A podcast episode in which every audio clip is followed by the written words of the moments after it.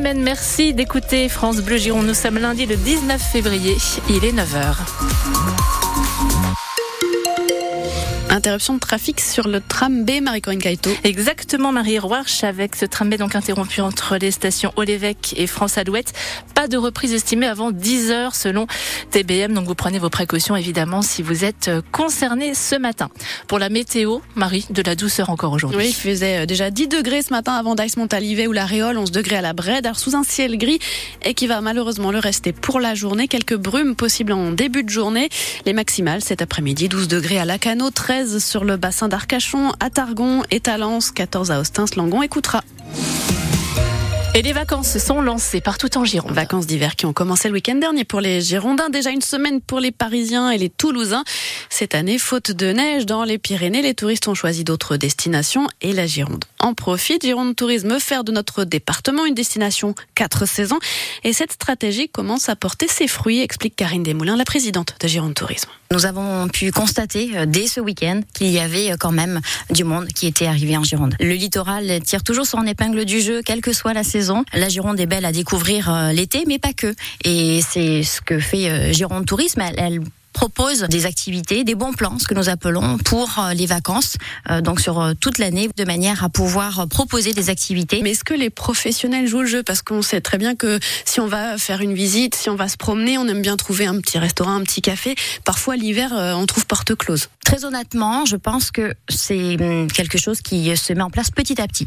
On peut pas changer les habitudes du jour au lendemain. La difficulté de trouver un logement en Gironde, la difficulté de trouver des, des saisonniers, euh, c'est une réalité. Et je crois que pour les, les professionnels, les employeurs, eh bien, il faut euh, progressivement changer euh, les habitudes. Euh, il y a une vraie, une véritable prise de conscience. C'est progressif, mais on a tous à y gagner. Karine Desmoulins, présidente de Gironde Tourisme et maire du Tèche, était notre invitée à 7h45. Interview à voir ou à réécouter sur francebleu.fr.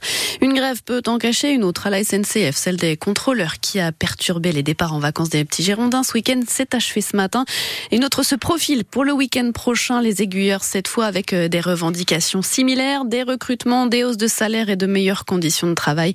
Lamentable pour le patron de l'UMI 33, le syndicat de l'hôtellerie-restauration.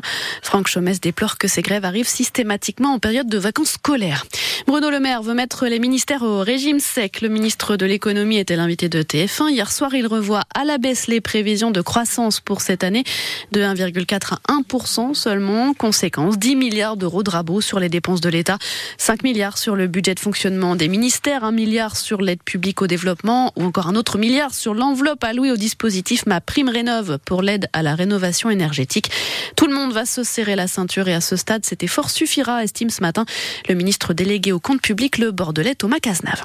Le compte à rebours est lancé avant l'ouverture du Salon de l'agriculture samedi à Paris. Les agriculteurs maintiennent la pression sur l'exécutif. Emmanuel Macron doit recevoir demain les jeunes agriculteurs et la FNSEA pour tenter de s'éviter une inauguration agité, raté dans les allées de la porte de Versailles. Ce week-end, Gabriel Attal a demandé au préfet de recevoir les exploitants pour discuter des mesures d'urgence pour la filière. La coordination rurale de son côté appelle à la mise en place d'une année blanche en termes de charges pour les agriculteurs. Et la police lance un appel à témoins pour retrouver Roslan. Une jeune femme de 22 ans portée disparue depuis la nuit de mardi à mercredi dernier. Elle se trouvait alors chez ses parents à Mérignac. Depuis, sa famille est sans nouvelles. Roslan souffre de troubles autistiques. Elle aime se balader à Mériadec dans les parcs ou les transports en commun. Sa photo et sa description sont sur francebleu.fr. Un chauffard a manqué de renverser deux femmes de ménage qui allaient travailler tôt samedi matin à Mérignac. L'homme âgé de 37 ans circulait ivre dans le quartier de Beutre, tout près de l'école Oscar Auriac. Une enquête pour mise en danger de la vie d'autrui a été ouverte.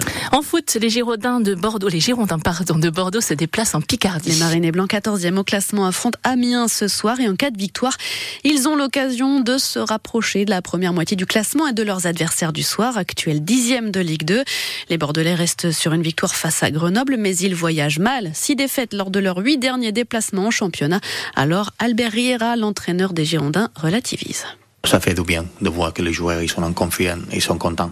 Après, maintenant, on n'est pas l'équipe de France, faut se calmer, alors qu'il faut contrôler un peu euh, cette émotion et euh, continuer. On est bien, on est bien, ça c'est, on est d'accord, ben. mais euh, on, a, on a besoin de gagner l'extérieur, parce que sinon, le point seulement à la maison ne sont pas suffisants pour arriver l'objectif que, que nous on a. Amiens Girondin de Bordeaux à 20h45 ce soir, les Girondins qui sont, selon nos informations, en contact avec deux investisseurs potentiels. Le premier, un investisseur américain qui souhaiterait devenir actionnaire principal en conservant Gérard Lopez à ses côtés.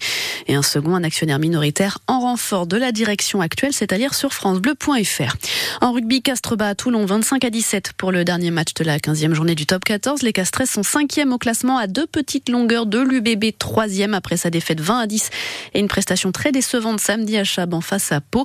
Castres UBB, ce sera une des affiches de la 16e journée ce week-end et on en parle ce soir dans 100% UBB avec notre invité, l'ailier de l'Union, Madoche Tamboué. C'est entre 18h et 18h30. Et puis une promenade de santé hier pour les Lions du Stade Bordelais.